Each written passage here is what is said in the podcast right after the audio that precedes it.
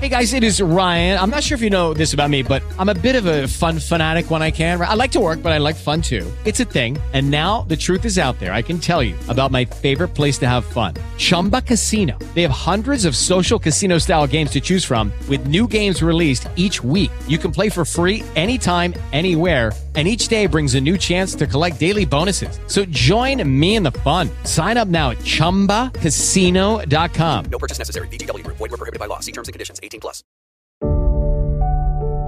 En este capítulo resumen del deseado de todas las gentes, seguimos en el desierto de la tentación donde dejamos a Jesús enfrentando al gran enemigo. Hoy descubriremos la victoria.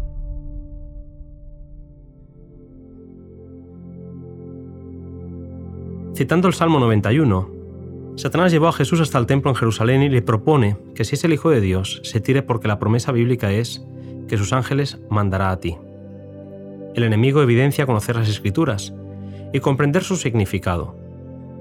Usa la Biblia para sostener su engaño y le vuelve a insinuar la desconfianza en la afirmación divina y le invita a evidenciar que es quien dice ser. Jesús se niega a tener la más mínima duda no probará nada ante el tentador. Satanás puede instar, pero no puede obligar a nadie a pecar. A menos que Cristo cediese a la tentación, no podía ser vencido. Ni aun todo el poder de la tierra o del infierno podía obligarle a apartarse en un ápice de la voluntad de su Padre. Lena White nos recuerda que el tentador no puede nunca obligarnos a hacer lo malo, no puede dominar nuestra mente, a menos que la entreguemos a su dirección para que pueda ejercer su poder sobre nosotros, debemos ceder nuestra voluntad y nuestra fe abandonando nuestra confianza en Cristo. Cualquier deseo pecaminoso que acariciemos es un punto de apoyo para Él y una puerta abierta que puede usar para tentarnos y destruirnos. Toda derrota que nos infringe es una ocasión que Él aprovecha para echárselo en cara a Jesús. Una vez más, Jesús usó el escrito está para contestar a Satanás. Dios había testificado ya que Jesús era su Hijo, y ahora pedir pruebas de eso era dudar de su palabra y por lo tanto tentarle. No tentas al Señor tu Dios nos recuerda que no debemos presentar nuestras peticiones a Dios para probar si cumplirá su palabra, sino porque Él la cumplirá. No para probar que nos ama, sino porque Él nos ama. Elena White nos recuerda la diferencia entre la fe y la presunción.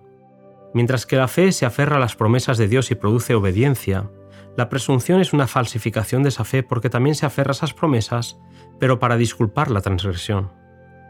Cuando Satanás no consigue excitar la desconfianza, nos lleva a la presunción. Adentrarnos innecesariamente en el camino de la tentación nos conduce a la derrota. Mientras la obediencia, la meditación y la oración nos impiden precipitarnos, la presunción hará que caigamos en las redes del enemigo. Jesús nos aconsejó, velad y orad, para que no entréis en tentación. La tentación no debe producirnos desánimo. El Espíritu nos puede estar guiando como guió a Jesús para que Dios logre un bien en favor nuestro. Jesús no confió presuntuosamente en las promesas de Dios, yendo a la tentación sin recibir la orden, ni se entregó a la desesperación cuando la tentación le sobrevino. La Escritura nos recuerda que fiel es Dios, que no nos dejará ser tentados más de lo que podemos llevar.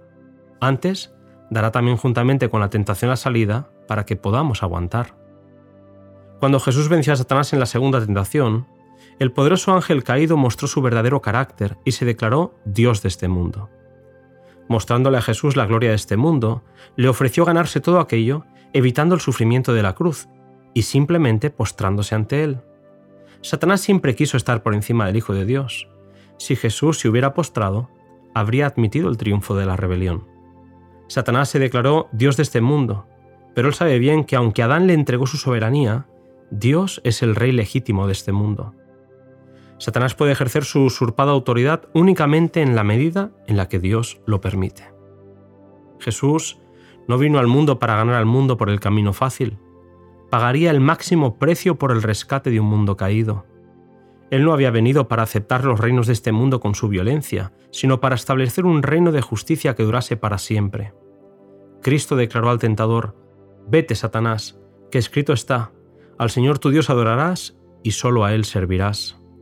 Satanás fue derrotado en la misma tentación con la que tanto éxito tiene con los hombres. Les ofrece el reino de este mundo a condición de que reconozcan su supremacía. Demanda que sacrifiquen su integridad, desprecien la conciencia y satisfagan su egoísmo.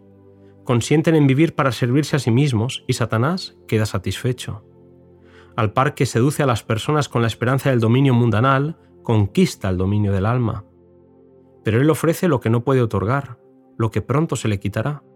En pago, los despoja de su derecho a la herencia de los hijos de Dios. Satanás había puesto en duda que Jesús fuese el Hijo de Dios. En su sumaria despedida tuvo una prueba que no podía contradecir.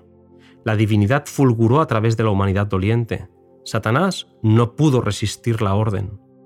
Retorciéndose de humillación e ira, se vio obligado a retirarse de la presencia del Redentor del mundo. La victoria de Cristo fue tan completa como lo había sido el fracaso de Adán. Si intentamos vencer al enemigo con nuestra propia fuerza, seremos derrotados. Pero si buscamos refugio en el poderoso nombre de Jesús, podemos resistir la tentación y obligar al enemigo a alejarse. Jesús venció por la sumisión a Dios y la fe en Él. Santiago nos recuerda en su carta este principio, someteos pues a Dios, resistid al diablo y de vosotros Él huirá. Acercaos a Dios y Él se acercará a vosotros. El conflicto en el desierto había terminado. Los ángeles observaron a su amado general exhausto, tras los terribles sufrimientos que padeció para preparar una vía de escape para nosotros. Acudieron a él para fortalecerlo, para darle de comer y consolarlo con un mensaje de amor del Padre, con la seguridad de que todo el cielo había triunfado en su victoria. Reanimándose, su gran corazón se hinchó de simpatía por el hombre y salió para completar la obra que había empezado, para no descansar hasta que el enemigo estuviese vencido y redimida nuestra especie caída. Elena White acaba este capítulo con este precioso pensamiento.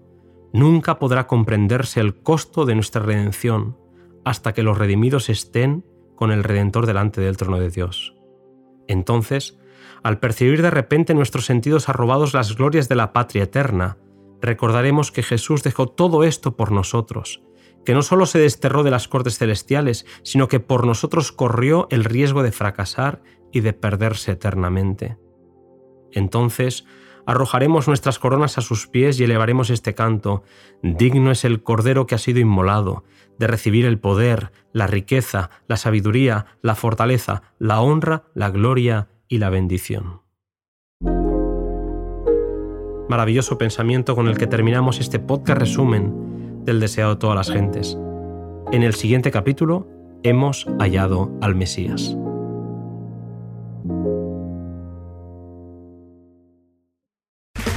Okay, round two. Name something that's not boring. A laundry? Ooh, a book club. Computer solitaire, huh? Ah, oh, sorry, we were looking for Chumba Casino. That's right. ChumbaCasino.com has over 100 casino style games. Join today and play for free for your chance to redeem some serious prizes. ChumbaCasino.com. No purchase necessary. Prohibited by law. 18 plus terms and conditions apply. See website for details.